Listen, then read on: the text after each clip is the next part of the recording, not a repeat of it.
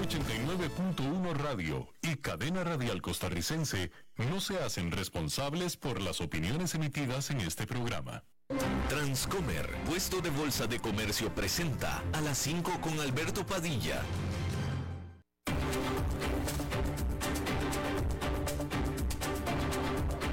Inicia a las 5 con Alberto Padilla un programa diseñado con el objetivo de llevarte diariamente un tema de actualidad, acompañado siempre de reconocidos editorialistas, de lunes a viernes a las 5 de la tarde por CRC 89.1 Radio, a las 5 con Alberto Padilla.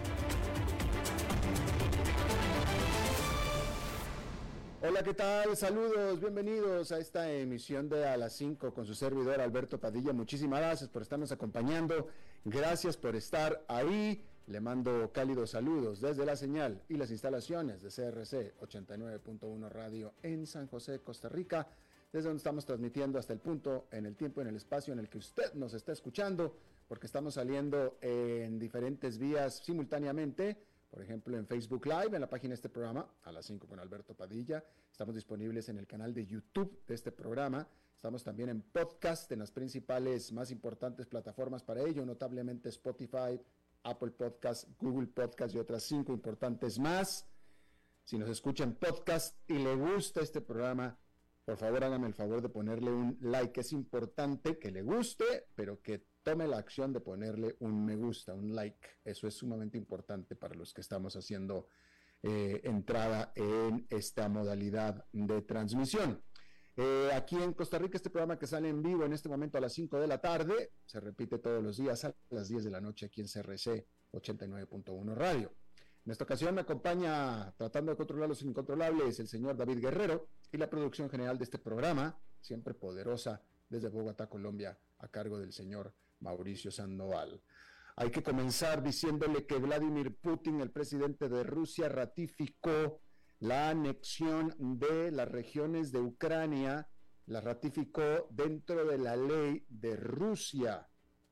Esto con todo y que las fuerzas ucranianas han estado continuando retomando esos precisos territorios a una velocidad vertiginosa. Vladimir Zelensky, el presidente de Ucrania, dijo este martes que docenas de poblados han sido liberados de las, de las manos de las fuerzas rusas, tanto en el este como en el sur de Ucrania, donde de nuevo las Fuerzas Armadas de Ucrania están avanzando, según dijo él, en una manera poderosa y rápida, así dijo él. Mientras tanto, oficiales estadounidenses advirtieron que Ucrania debe de capitalizar, debiera de capitalizar en estos avances antes de que comiencen las condiciones invernales que necesariamente impedirán tanto el avance de los ucranianos como también el de los rusos. Eh, y bueno, en las elecciones de Brasil, quien quedó en tercer lugar en la primera ronda en esta elección presidencial del domingo, terminó por o decidió apoyar a Luis Ignacio Lula da Silva, el expresidente que sacó 48% de los votos. Simón Tebet, esta senadora de centro derecha, ganó el 4% de los votos en las, en eh, eh, las elecciones del domingo, discúlpeme. Dijo ella, Simón Bennett, eh, Simón Tebet, dijo ella, de nuevo, ella es de centro derecha, pero dijo que Jair Bolsonaro, que es de extrema derecha y que tuvo el 43% de las votaciones, había traído a Brasil odio y división. La segunda vuelta será el 30 de octubre. Si los números funcionaran eh, eh, literal, literalmente, si los números funcionaran literalmente, y eh, pero déjame se lo digo rápido. Sacó 48% Lula da Silva con este 4% de Simón Tebet, entonces ya sobrepasa el 50% y debería de ganar cómodamente la segunda vuelta si nos vamos estrictamente por los números, ¿no? De cualquier manera, se trata de un eh, apoyo crucial para Lula da Silva. Eh, y bueno, en San Francisco, un jurado de esa ciudad eh, encontró culpable al antiguo jefe de ciberseguridad de Uber por obstruir la justicia por sus esfuerzos de esconder y de, esconder de los reguladores federales un ciberataque sobre la información en esta compañía de eh, viajes compartidos, esto en el 2016. Joseph Sullivan, este eh, juicio sobre Joseph Sullivan, eh, significó y marcó una persecución criminal bastante extraordinaria, bastante rara en realidad, sobre un ejecutivo de ciberseguridad por no haber reportado a las autoridades este hecho, el hecho de que fueron hackeados. Y por tanto ahora él, por esta decisión que tomó, afronta hasta ocho años de prisión por dos cargos que se le imputan. Y bueno, uh, Virgin Atlantic, esta aerolínea británica, anunció que dejará de volar por completo, que saldrá por completo de Hong Kong de manera permanente después de casi 30 años de operar en esta ciudad. Eh, Virgin Atlantic dijo que, eh, bueno, primero que nada no ha operado en Hong Kong por casi más de un año, obviamente por la pandemia, eh, y citó esta cancelación de esa ruta, de, esa, de esos viajes entre la Gran Bretaña y Hong Kong al cierre del espacio aéreo ruso, el cual aumenta el tiempo de vuelo de los aviones que viajan entre Hong Kong y la Gran Bretaña como una de las razones para esta cancelación. Obviamente la implicación es que si dura más el viaje, cuesta, es más caro el viaje. Entonces, como que la economía, aparentemente, la economía no le está resultando a la aerolínea en, estos, en, este sentido. Esa es la implicación de eso. Uh, Liz Truss, la primer ministro de la Gran Bretaña, defendió su eh, agenda económica de recortes de impuestos en una conferencia de su partido conservador y mientras que reconoció eh, la vuelta en U, la media vuelta que dio su gobierno en su plan para eliminar eh, las exenciones impositivas a la parte más alta de la economía o de los ciudadanos de la Gran Bretaña, sí la primer ministro se comprometió y dijo que continuará con las otras partes de este mini presupuesto, como se le llama allá, pero este, de este plan económico que en general ha puesto muy nerviosos a los mercados. Desde septiembre, la libra esterlina cayó 1% en contra del dólar el viernes, el miércoles en la tarde, después de esta, de esta, de esta conferencia que dio la primer ministro de la Gran Bretaña. Bueno, el premio Nobel de Economía, no es cierto, el premio Nobel de Química se le dio a tres personas, Caroline Bertossi, Morten Meldal y Barry Sharpless, por su trabajo en el desarrollo de la química click, que se le llama, la química click, en la cual los bloques moleculares eh, se atan juntos y de manera rápida y más eficiente, lo que sea que eso quiera decir. Pero esto muy seguido es usado por la investigación farmacéutica y para el mapeo del el DNA. Bien, la OPEP Plus. Hay que decir que la OPEP Plus frustró no solamente a Estados Unidos definitivamente, sino al resto del mundo porque anunció que recortará la producción de petróleo en 2 millones de barriles por día, que es el mayor recorte desde el comienzo de la pandemia, en una medida que seguramente hará subir los precios del petróleo a todo el mundo y con él el de la gasolina también para todo el mundo. particularmente complicado para el gobierno de Joe Biden a pocas semanas de las elecciones de mitad de mandato en ese país, en Estados Unidos. El grupo de los principales productores de petróleo, que incluye Arabia Saudita y Rusia, anunció el recorte de la producción luego de su primera reunión en persona desde marzo del 2020. La reducción equivale a aproximadamente el 2% de la demanda mundial de petróleo. Los recortes de producción comenzarán en noviembre y la Organización de Países Exportadores de Petróleo y sus aliados se reunirán nuevamente en diciembre para revisar el tema. En un comunicado, el grupo dijo que la decisión de reducir la producción se tomó a la luz de la incertidumbre que rodea las perspectivas económicas y del mercado petrolero mundial. Los precios mundiales del petróleo se dispararon en la primera mitad del año, han caído desde entonces por temor a que una recesión global deprima a la demanda de petróleo. El crudo Brent ha bajado un 20% desde finales de junio. El índice de referencia mundial, que es el Brent, alcanzó un máximo de 139 dólares el barril en marzo después de la invasión rusa a Ucrania. La OPEP y sus aliados, que controlan más del 40% de la producción mundial de petróleo y esperan evitar una caída en la demanda de sus barriles debido a una fuerte desaceleración económica en China, Estados Unidos y Europa.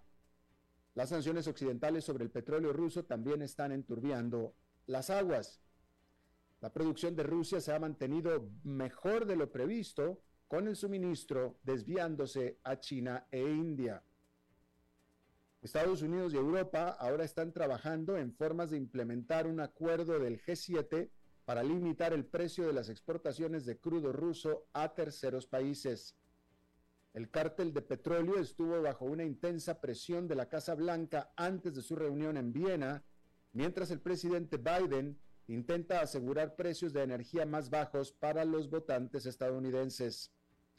Altos funcionarios de la administración de Biden estaban presionando a sus homólogos en Kuwait, Arabia Saudita y Emiratos Árabes Unidos para que votaran en contra de reducir la producción de petróleo, según los funcionarios, por lo que esta reducción se considera un total fracaso de Biden a solo un mes de las críticas elecciones intermedias y cuando los precios de la gasolina en Estados Unidos han comenzado a subir nuevamente, lo que representa un riesgo político que la Casa Blanca está desesperadamente tratando de evitar.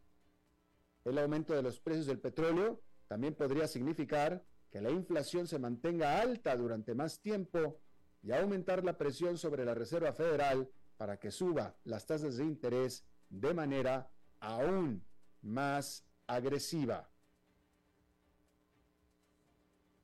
Y bueno, hay que decir que qué poquito duró el rally con el que empezó octubre allá en Nueva York, porque ya para este miércoles regresaron las caídas, moderadas, pero regresaron las caídas. Hay que decir que los tres indicadores quedaron por encima de sus niveles mínimos de la jornada, pero sin embargo, de todos modos quedaron por debajo del agua. El índice industrial Dow Jones quedó con una caída de 0,14%, el Nasdaq Composite perdió un cuarto de punto porcentual, el Standard Poor's 500 perdió un quinto de punto porcentual, es decir, 0,2%. Y bueno, hay que decir que hay muchas razones por las cuales el mercado de bonos está empezando a preocupar más que el mercado de acciones y de alguna manera problemas en el mercado de bono son más ah, peligrosos que problemas en el mercado de acciones. Una tormenta perfecta de inflación persistentemente alta, la agresiva política del, del endurecimiento, del endurecimiento de la Reserva Federal y la deuda récord de Estados Unidos han causado estragos en los bonos del Tesoro de Estados Unidos durante este año. Ahora los economistas están notando un desequilibrio fundamental y preocupante en ese mercado. Hay billones y billones de dólares en bonos a la venta, aseguran, pero una creciente escasez de compradores. si esta tendencia persiste, podría generar problemas crediticios e inhibir la capacidad del gobierno de Estados Unidos para financiarse a sí mismo. Eso es particularmente preocupante después de que la deuda nacional de Estados Unidos subió por, encima de los 31 billones de dólares por primera vez el lunes. Los precios de los bonos de Estados Unidos se han disparado junto con las acciones esta semana, al estar los inversionistas impulsados por un mercado laboral más relajado, apostando a que la Reserva Federal podría suavizar su agresiva política de aumento de tasas antes de lo esperado. El giro alcista trajo cierto alivio temporal al mercado de bonos, que se encuentra en medio de un año históricamente terrible. Pero ese alivio puede ser de corta duración. El Tesoro de Estados Unidos, respaldado por el gobierno del país y considerado el más seguro de los bonos, está experimentando lo que los analistas de JP Morgan describen como una ausencia estructural de demanda. Los estrategas de JP Morgan escriben que los tres principales compradores de deuda del gobierno de Estados Unidos, que son la Reserva Federal, los bancos comerciales y los gobiernos extranjeros, han disminuido significativamente sus compras. Utilizando datos de la Reserva Federal, descubrieron que las tenencias colectivas de los bancos comerciales se redujeron en 60 mil millones de dólares en los últimos seis meses en comparación con el mismo periodo del año pasado, luego de crecer en más de 700 mil millones de dólares entre 2020 y 2021. Por su parte, las tenencias oficiales de los gobiernos extranjeros han disminuido 50 mil millones de dólares en los últimos seis meses. Mientras tanto, la Reserva Federal ha reducido sus propias tenencias del Tesoro en alrededor de 180 mil millones de dólares en lo que va del año, como parte de su programa de ajuste monetario para combatir la inflación y enfriar la economía. De tal manera que el movimiento de la Fed era esperado. Los otros no. Al comienzo de la pandemia del COVID-19, el crecimiento se desaceleró y la Reserva Federal comenzó a comprar 120 mil millones de dólares mensuales en bonos respaldados por el gobierno como una forma de inyectar dinero a la economía. Pero ahora, con la economía caliente, con la economía reactivada, el Banco Central tuvo que cambiar ya de rumbo. Aún así, en general, la caída en la demanda de los bonos del Tesoro es extraordinaria. JP Morgan escribió que la reversión de la demanda ha sido sorprendente, ya que ha sido raro que la demanda de cada uno de estos tres tipos de, inversionistas sea negativa al mismo tiempo. Entonces, ¿qué sigue? Los inversionistas prestarán mucha atención a las cifras de desempleo mensual de este viernes. Si el desempleo crece, podría ser una señal de que la Fed relajará sus aumentos de tasas y esas serían buenas noticias para el mercado de bonos. Si el desempleo resulta que sigue siendo bajo, la retirada de los bonos del Tesoro podría continuar. Recuerde, a medida que caen los precios de los bonos, aumentan los rendimientos de los bonos, elevando el costo de los préstamos para el gobierno. Y hablando sobre lo que podríamos esperar el viernes en el reporte del empleo, hay que decir que el ajustado mercado laboral de los Estados Unidos está comenzando a mostrar algunas señales de relajación para agosto. El número de ofertas de trabajo se redujo a poco menos de 10,1 millones frente a los 11,2 millones de julio según datos publicados el martes por la Oficina de Estadísticas Laborales. Ese es el total más bajo desde junio del 2021.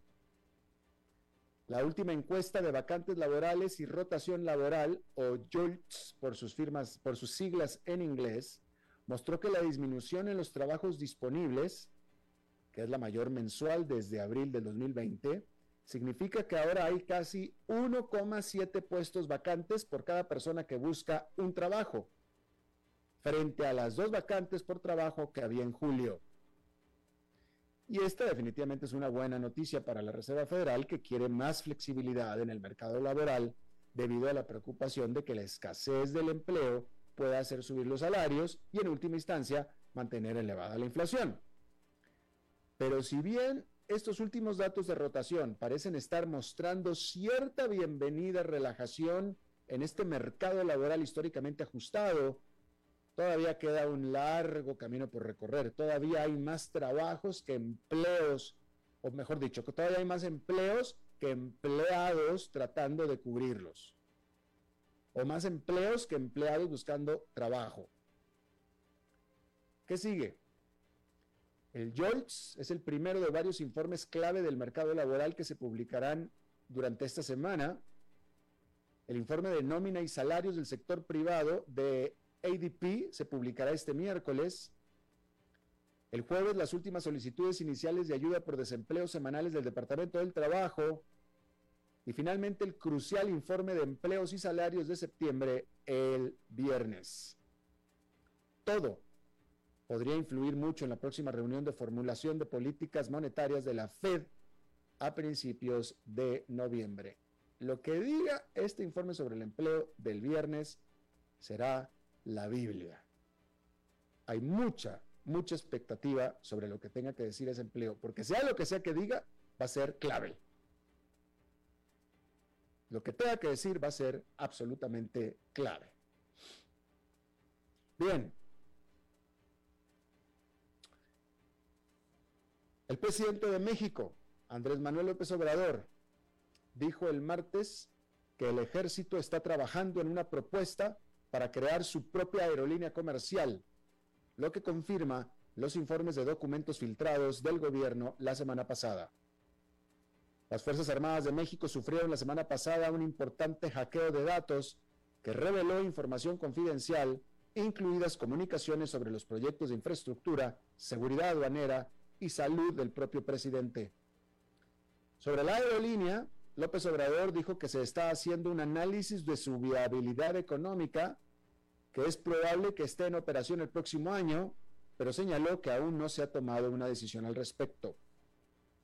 López Obrador dijo que la empresa Olmeca Maya Mexica, dirigida por militares, que será a cargo de un puñado de aeropuertos y del proyecto multimillonario Tren Maya que se está construyendo en el sur del país, también operaría la aerolínea propuesta.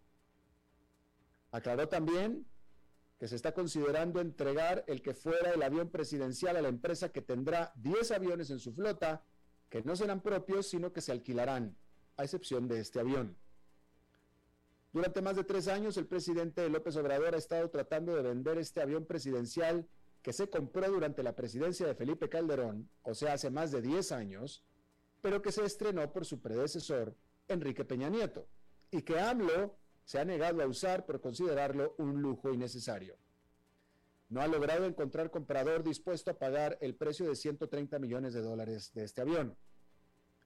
Sin embargo, el convertir ese Boeing 787 de su configuración ejecutiva actual a un avión de aerolínea de pasajeros supondrá un gasto de millones de dólares, sin tomar en cuenta los millones de dólares que de por sí se pagó para configurarlo como transporte ejecutivo.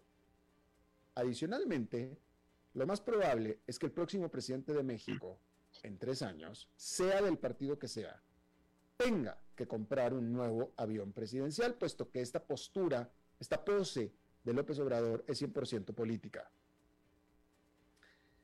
En otro punto, según el diario nacional El Universal, de acuerdo con lo encontrado en los documentos filtrados, las Fuerzas Armadas estaban considerando eludir una ley que prohíbe a una empresa operar un aeropuerto y una aerolínea al mismo tiempo, ajustando las regulaciones sin pasar por el Congreso. López Obrador no abordó la legalidad de la propuesta durante su conferencia de prensa el martes. Otro elemento a considerar tendrá que ser los problemas de competencia desleal con las actuales aerolíneas privadas, las cuales no han recibido dinero ni mucho menos aviones por parte del gobierno. Aquí hay varios puntos que podemos platicar. Primero que nada, necesita México otra aerolínea más. Bienvenida a la competencia. Definitivamente bienvenida a la competencia. yo estoy a favor de que la, totalmente la competencia. Pero, ¿una aerolínea estatal? México tiene al menos tres grandes aerolíneas nacionales, Volaris, Aeroméxico y Viva Aerobús, al menos tres. Hay otras más que son más pequeñas y más regionales, pero nacionales son al menos esas tres. Si le meten una aerolínea estatal, sería una competencia desleal, totalmente. ¿Sí? Pero vayamos a otro punto que es mucho más profundo que este, mucho más profundo, y es esta, este, esta acción del presidente López Obrador de darle cada vez más poder, más responsabilidad y más poder al ejército. Cuando López Obrador entró al poder, el ejército era el ejército y solamente se dedicaba a ser ejército. Nada más. Y así llevaba décadas. Eh, casi todo el siglo pasado. El ejército simplemente fue el ejército, como debiera ser. Ahora, López Obrador le ha dado al ejército el control de los puertos, el control de las aduanas, le dio un banco ahora el ejército tiene un banco, y ahora está esta otra empresa, Olmeca Maya Mexica, que está construyendo el tren Maya, que es una obra, una obra faraónica del presidente López Obrador, va a manejar algunos aeropuertos, por cierto, le dio al aeropuerto, al ejército el aeropuerto de la Ciudad de México, el nuevo, Felipe Ángeles, se lo dio al ejército. El ejército está construyendo una refinería y ahora quiere también darle una aerolínea. La pregunta es, ¿para qué? ¿Por qué el ejército? ¿Por qué el ejército? ¿Para qué? Y me voy ir rápido, rápido, rápido, así rapidísimo, con los ejemplos que hemos tenido en América Latina de medidas similares. ¿Sí? Es decir, ¿qué es lo que dice la historia sobre para qué darle tanto poder al ejército? La historia de América Latina.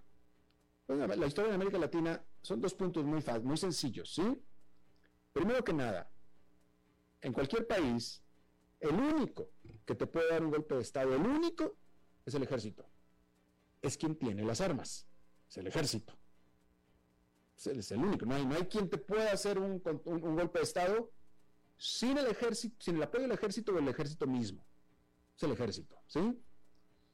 Entonces, los presidentes que le han dado un apoyo similar al ejército, una fuerza similar al ejército, pensemos en Hugo Chávez, ha sido con el fin específico de aliarlos, de alinearlos, de tenerlos con uno, contigo, para que no te hagan un golpe de Estado cuando vayas a romper la Constitución y o el orden democrático. Y esa es la verdad.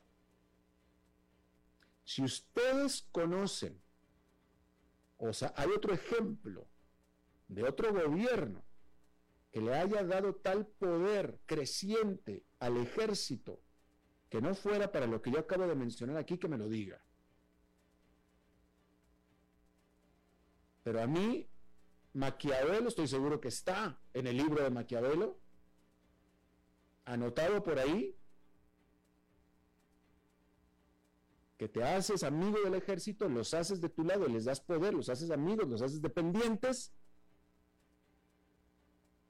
para que no tengan un golpe de Estado cuando tengas que romper la Constitución.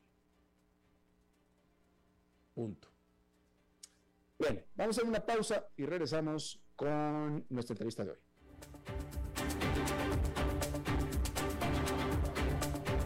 A las 5 con Alberto Padilla por CRC 89.1 Radio. Desde los verdes bosques de nuestra montaña nos llega agua Cerros de la Riva, agua fresca de manantial que te permitirá vivir en equilibrio, proteger tu salud y la de tu familia, libre de sustancias químicas, envasada sin alterar su naturaleza a 2.000 metros de altura. Agua Cerros de la Riva, naturalmente neutral. Búscanos como cerrosdelarriba.gmail.com Llámanos al 8374-3229. Cerros de la Riva, Live Spring Water. Ok, gracias a todos por haber venido a la fiesta de despedida de don Alberto, quien cumple 30 años de trabajar para nuestra empresa. Y bueno, le llegó el día del retiro. Don Alberto, ¿por qué no viene acá y nos da unas palabras? Muchas gracias a todos. Solo puedo decirles que si alguien sabe de algún trabajito, que por favor me dicen. Es en serio. No me preparé para este momento y tengo que ver cómo consigo otro trabajo. No cometan el mismo error que yo. Transcomer, puesto de bolsa de comercio. Construyamos juntos su futuro. Somos expertos en eso.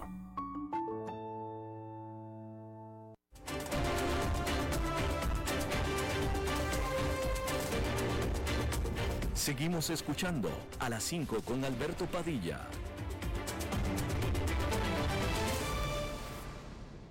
Bueno, muchísimas gracias por continuar con nosotros. Vamos a hablar de la economía latinoamericana, de temas latinoamericanos y me da muchísimo gusto saludar a este eh, siguiente invitado, un viejo, viejo amigo por los años que vamos a ser amigos. Sin embargo, hace mucho tiempo que no hemos tenido la oportunidad de compartir juntos y me da mucho gusto volver a retomar contacto con Alfredo Coutinho él es director para América Latina de Moody's Analytics. Nos acompaña desde Filadelfia, en Pensilvania. Alfredo, me da mucho gusto verte de nuevo, hombre.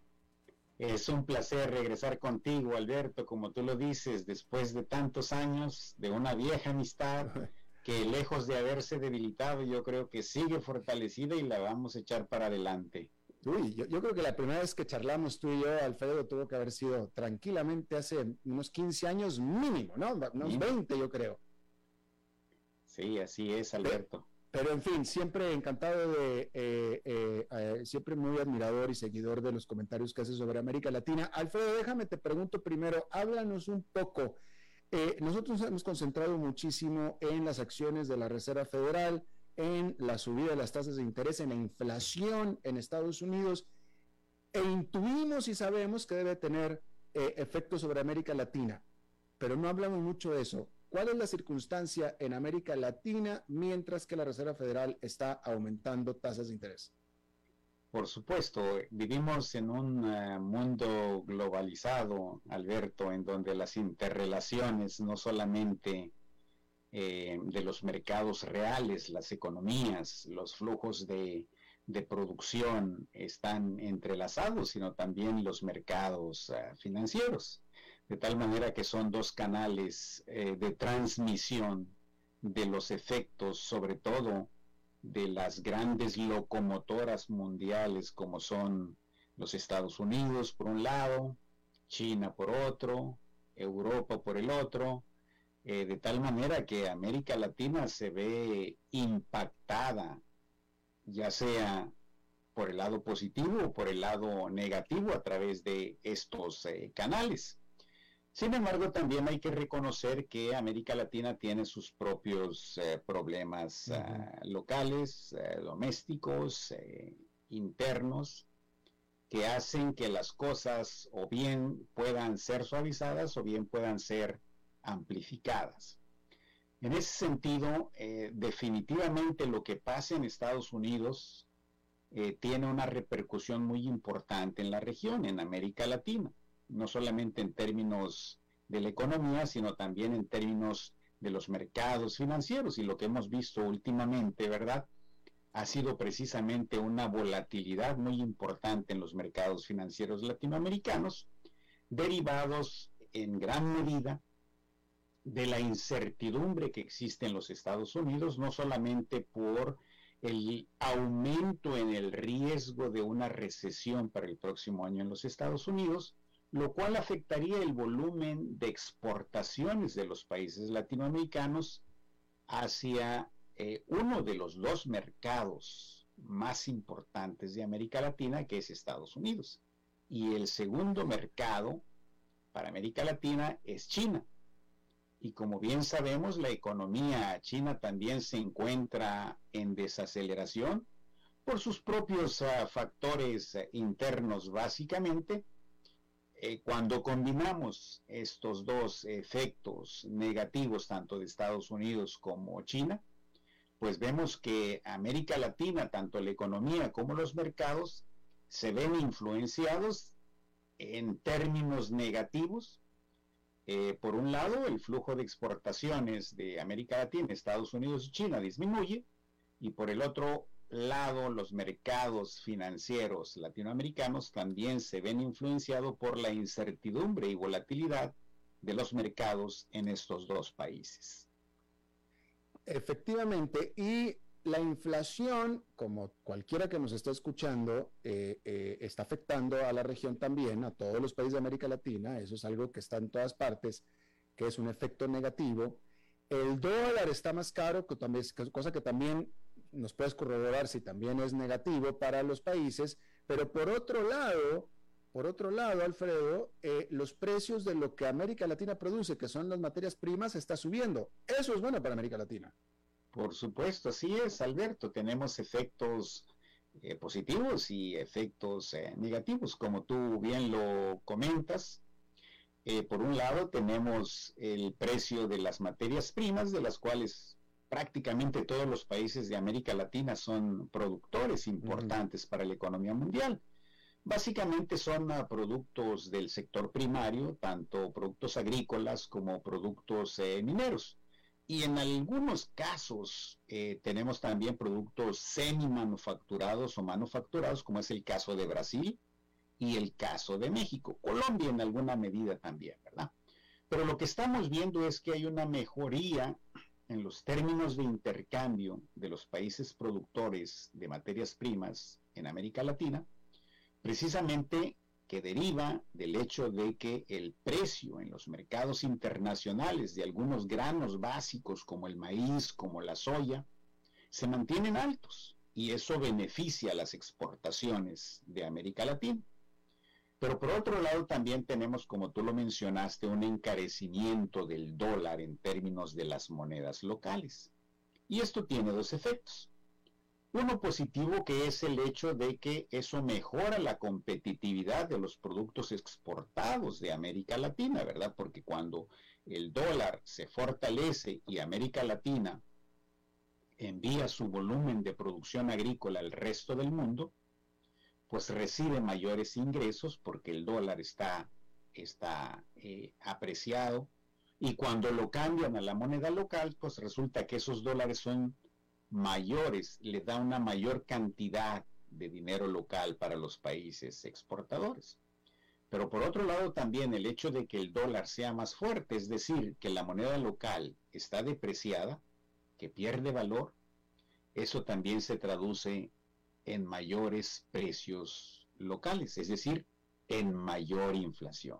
El efecto negativo entonces es que una apreciación, una fortaleza del dólar implica un efecto negativo sobre los, las tasas de inflación en los países latinoamericanos. Entonces, cuando ponemos las dos cosas en, en, la balanza, pues vamos a ver que hay efectos positivos y negativos y al final de cuentas va a depender de qué tanta debilidad tengan las monedas locales latinoamericanas y qué tan altos se mantengan los precios de las materias primas en los mercados internacionales.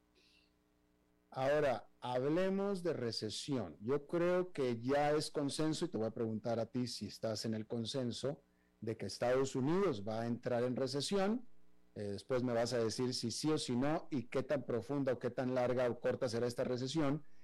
Pero más importante o tan importante, si China entrará, eh, China que está débil en su crecimiento económico, tiene riesgo de entrar en recesión también, y cuál será el efecto en América Latina.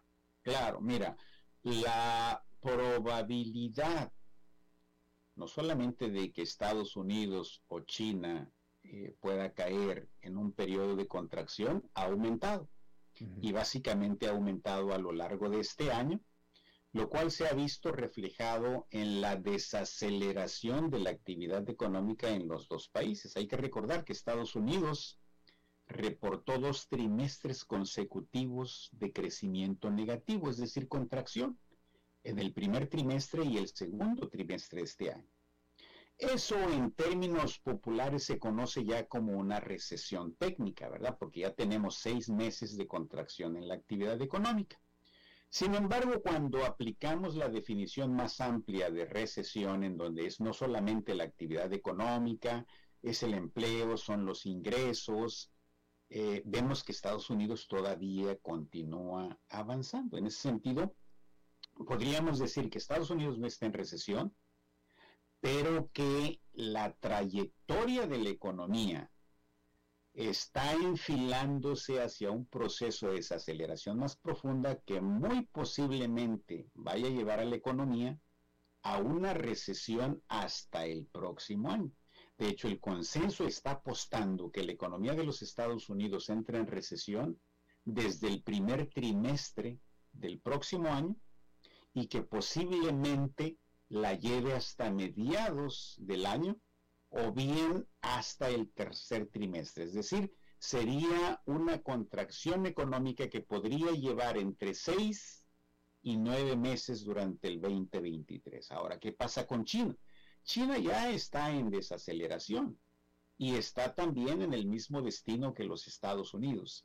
Si las cosas empeoran a nivel global, no es descartable que la economía china por primera vez en muchos años entre en un proceso de recesión en el 2023.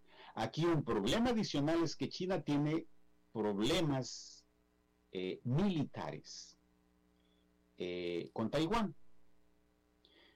Y por un lado y por el otro lado también sigue teniendo problemas con la pandemia.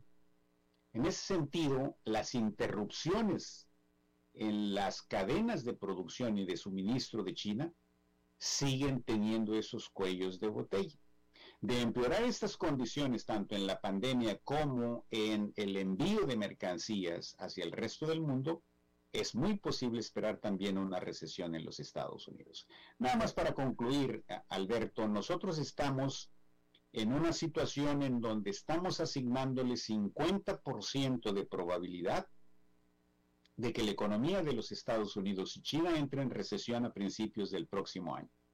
Lo peor de esto es que la probabilidad de que la economía global entre en recesión tiene una probabilidad mayor al 50%, por una sencilla razón, los problemas económicos en Europa. Prácticamente ya Inglaterra está en un proceso recesivo y ahí le sigue la desaceleración importante de Alemania. Por lo tanto, la probabilidad de que todo el mundo entre en recesión el próximo año es más alta del 50%. Y entonces ahí está incluido América Latina. El próximo año, el 23, no será, no será un año fácil para América Latina entonces.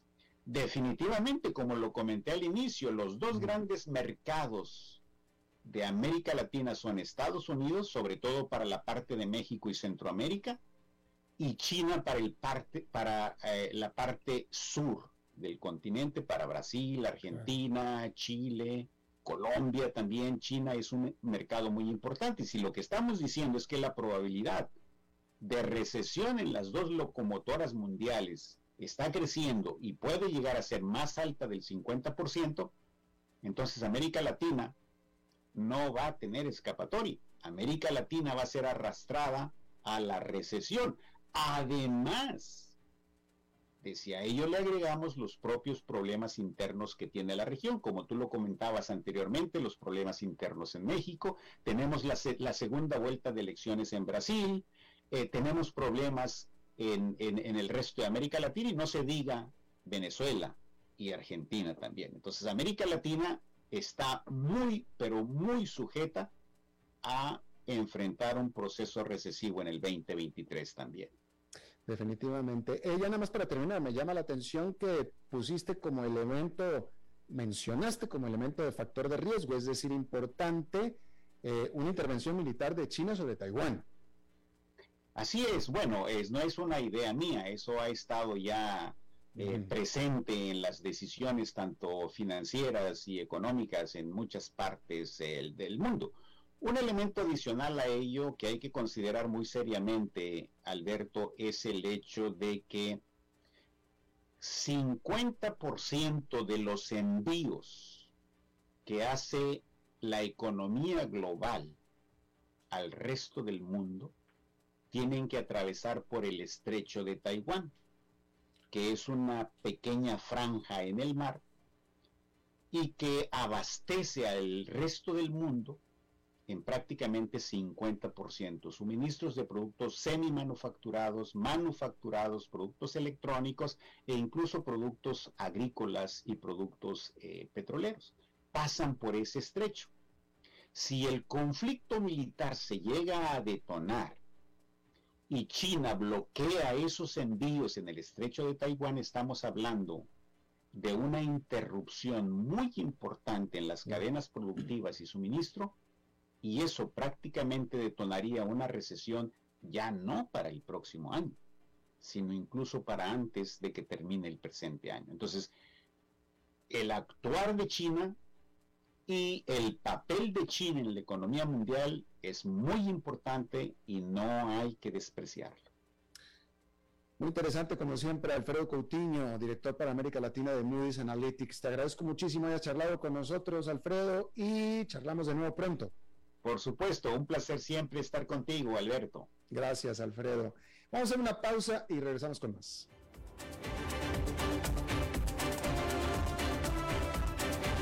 5 con Alberto Padilla, por CRC 89.1 Radio. Desde los verdes bosques de nuestra montaña nos llega agua Cerros de la Riva, agua fresca de manantial que te permitirá vivir en equilibrio, proteger tu salud y la de tu familia, libre de sustancias químicas, envasada sin alterar su naturaleza a 2.000 metros de altura. Agua Cerros de la Riva, naturalmente neutral. Búscanos como cerrosdelarriba.gmail.com Llámanos al 8374-3229. Cerros de la Riva, Live Spring Water. Estamos viviendo momentos de zozobra y dificultad. Muchos compatriotas, hombres y mujeres, no tienen la seguridad del techo, la mesa y el trabajo. Hoy más que nunca la patria nos exige honestidad, compasión y lealtad. Ser leal a la patria significa repudiar la corrupción y a los corruptos, así como exigir el cumplimiento de las leyes a los encargados de administrar la justicia. Nadie está por encima de la ley, ni el ciudadano ni el juez. Nadie debe sacar provecho de su condición de privilegio para sangrar a la patria, ni para lucrar con los bienes del Estado. Solo si en lo público y en lo privado caminamos con la frente en alto y aceptamos los valores más sagrados de la conciencia humana, Costa Rica saldrá adelante de esta y de todas las crisis. Un mensaje de la Cámara Nacional de Radiodifusión, Canara. Papi, este es el muchacho del que te hablé, Carlos. Ah, sí. Usted es el famoso. Este sí, señor, mucho gusto en conocerlo. Quiero que sepa que mi relación con su hija es algo muy serio. Sí, papá. Estamos listos para tener un futuro juntos. Ah, sí. Pues cuénteme, ¿cómo están sus finanzas? Su portafolio de inversión, sus activos líquidos y el balance general del presupuesto de la pareja. Ya saben, ingresos y gastos. Eh, este, ¿qué cosas? ¡Uy, papi! Sí, porque ya saben, para estar listos, primero hay que prepararse. Transcomer, puesto de bolsa de comercio. Construyamos juntos su futuro. Somos expertos en eso.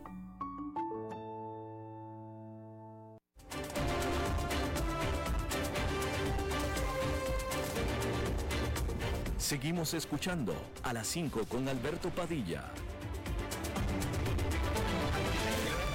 Ya te tocaron el hoyo. Bueno, pues es miércoles y los miércoles ya sabe qué es lo que pasa aquí en este programa. Nos vamos a visitar a nuestra buena amiga, corresponsal de asuntos muy interesantes, Maritza. Mi vida, mi amor. Maritza, ¿cómo estás? Mi amor, empoderada. Me da mucho. Empoderada, este, hermosa, diva, bella. Este, y bueno, eh, eh, esperando. ¿Cómo, cómo hago preguntas obvias, verdad? Bueno, un poco, pero es parte de tu trabajo. Yo me imagino que vos haces, vos entre, ay, que por cierto, que eh, cuando entrevistaste, cuando entrevistaste a Gorbachev, me imagino que le hiciste preguntas obvias. Sí, claro, ¿cómo estás? Este, ¿qué tal todo? Claro, sí, por supuesto. Y nunca le preguntaste a, la eh, mancha. a- sí, ¿a qué Sí. se debe esa mancha?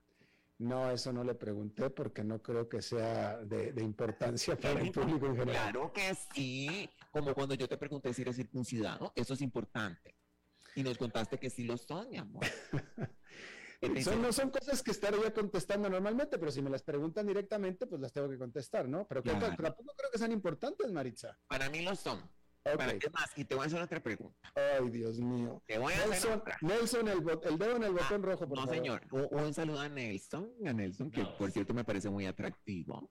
Este, y te voy a hacer una pregunta. ¿Te gustan las cosas dulces? ¿Me, ¿Me gusta qué? Las cosas dulces. Las cosas dulces. No, Sí, no soy muy... comer, no soy- como golosinas. No, no soy muy dulce. Vaya, me, me puedo comer, pero no soy, no, no es, no es lo mío. No. Ay, no. Este, ¿has probado las gomitas? De oso. Sí, sí las he probado, las gomitas. ¿Y, y cómo? ¿Cómo las has probado? Pues como se comen las, gomitas, Maritza, pues una gomita. ¿Por te, ay, porque te parece que algo encontré. Ay, encontré, ay. He encontrado algún punto. No, no, no, simplemente no, pues como se come una gomita, pues en, en la boca, una gomita. ¿Por qué, ¿Por qué? Maritza? Porque es que no te una risa nerviosa. Pues porque me, me- estoy sospechando por dónde va este asunto, Maritza, contigo. Este, bueno, fíjate que todo empezó Oh, oh. porque yo llegué un día y fíjate que yo me preocupé, pero también dije, bueno, es normal. Uno a veces empiezo, a ver, llegué un día a la casa, yo vivo con mamá, y fíjate que en la cocina encontré una bolsa llena de gomitas de osos. Y digo yo, ¿será que mamá va a hacer un queque? O, o- o es que está goloseando. Y después, fíjate que le pregunté, y, y, y, y se puso nerviosa, no me supo justificar qué era ese montón de gomitas de osos. Y digo, yo, ¿qué es esto tan raro? Y veme como Dios le pone uno las cosas. Ahora yo digo, ya, ella es mayor, pero ya también tiene derecho a hacer sus cosas. La cosa es que Diosito me puso a mí para que yo me diera cuenta. Voy viendo en internet. Ay, Alberto, la loca moda de ahora entre las parejas es comprar gomitas de osos. Y no es para darse así, este, ay, quiero una roja, una verde. No, no es para eso. ¿Tienes alguna sospecha para qué es? Viniendo de ti, creo que sí, pero no me atrevo. Un momentito, no es que es viniendo de mí, yo no lo inventé. Eso, eso está pasando. Fíjate que ahora estos chiquillos, esta, la, la muchachada, usan esas gomitas. Robertito, usted agarre volados, papito. Este, lo que hacen es, ay, Alberto, ¿Qué hacen? cogen las gomas, te lo voy a decir. Cogen las gomas. Por ejemplo, en el caso de la mujer. se, introducen algunas gomitas en, en, en la vagina. Ajá. Y, entonces, y el hombre tiene que buscar la goma. Yo eso no lo recomiendo. A mí, fíjate que yo en algún momento me- tuve que ir al hospital y la tenía en un oído. Este, eso, eso entra ahí y desaparece. Yo digo que no hay que meterse nada, sobre todo en el caso de las mujeres, eso es peligroso. Yo tenía una en cada oreja, sin una gomita. Yo, no, no, eso yo no lo recomiendo.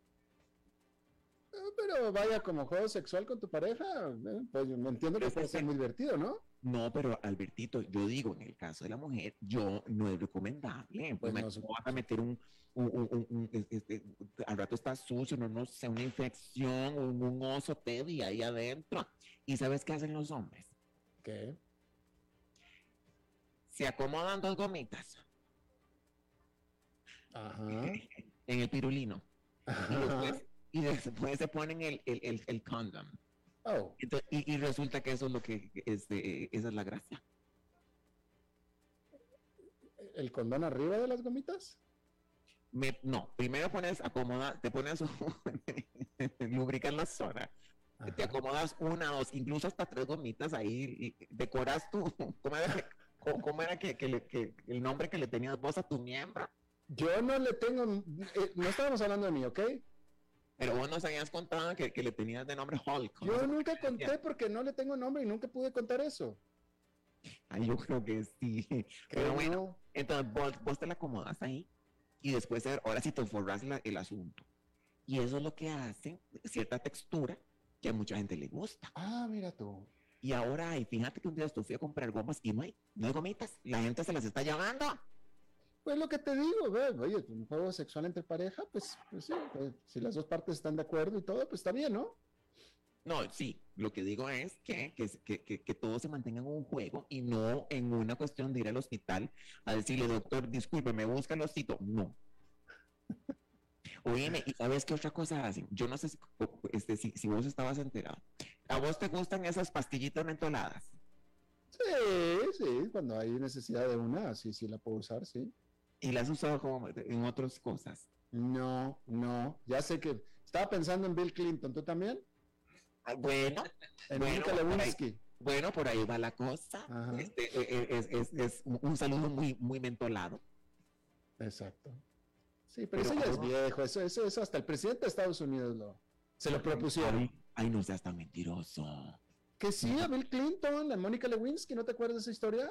Pero este, no, yo estoy hablando del confitico mentolado. Sí, tú estabas muy joven, Maritza, no te acuerdas. Pero mi amor, no, eh, pe- pero, pero, incluyendo, eh, incluyendo la pastillita esta mentolada. ¿La pastillita qué? Mentolada. Que sí, no te acuerdas de la historia de Mónica. Es que tú estabas muy, tú estás muy joven, Maritza. Lo que pasa es que esta es yo- historia de los noventas, tú estabas muy niña. Pero uno de los elementos y todo. Uno de los elementos que supimos de la relación de Mónica Lewinsky con Bill Clinton es que ella le hacía sexo oral a él con una pastilla de la mentolada en la boca. pastilla, la pastilla, la pastilla del amor. Menta, menta, menta. No soy esa canción. No. Pero sí lo hacía, lo hacía con esa sensación refrescante de la pastilla mentolada. Y ella con aliento fresco todo el día. Bueno, seguimos hablando de los juegos sexuales de las parejas, ¿no? Está bien, eso, es- eso está bien. Yo, yo, yo estoy totalmente a No, favor de sí, eso. yo también. Porque hay que innovar para no caer en el aburrimiento. Por eso son juegos, porque son divertidos. Sí, mientras sea, exacto, mientras sea eso y no sea algo peligroso. Porque hay cosas que a veces la gente hace y después dice, ay, ¿cómo? ¿Cómo? Pero, pero, y llega al hospital y usted, ¿por qué tiene aquí este, alojado a, a, este, Al osito. o, o otras cosas, algún tuber, eso yo no sé. Yo, yo no, yo no, fíjate que yo, aún así que soy de mente abierta, mm, en ciertas cosas donde tu salud está en riesgo, yo, Estaba, digo, yo paso. estaba a punto de hacerte una pregunta, pero afortunadamente nos quedamos sin tiempo. Ay, no, hacémela. No, no, nos quedamos sin tiempo. Pero ¿por qué no le mandas. Mándale, mándale un mensaje a Nelson que te está escuchando antes de despedirnos? Nelson, mi amor, aquí yo no sé si estaba oyendo la conversación, pero ando una bolsita de gomas. Mi color favorito es el rojo. ¿Y la forma? Ahí le damos una a mi pequeño Sogomi. Gracias, Maritza. I love you, baby. Ten Sí, porque ya yo vi que conoces todas estas cosas. Ya yo vi. No, no, no. Ay, no, boy, yo- ay, cuidado, no. yo, yo solo estudio las cosas, es todo. Gracias, Maritza. Adiós, mi vida. Chao, chao. Bueno, eso es todo lo que tenemos por esta emisión de A las 5 con servidor Alberto Padilla. Muchísimas gracias por habernos acompañado. Espero que termine su día en buena nota, en buen tono. Y nosotros nos reencontramos en 23, en 23 horas. Que pase muy bien.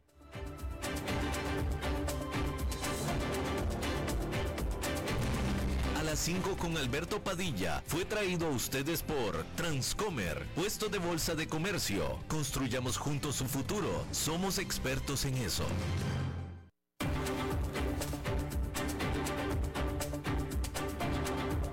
Concluye A las 5 con Alberto Padilla. Un programa diseñado con el objetivo de llevarte diariamente un tema de actualidad, acompañado siempre de reconocidos editorialistas, de lunes a viernes a las 5 de la tarde por CRC 89.1 Radio, a las 5 con Alberto Padilla,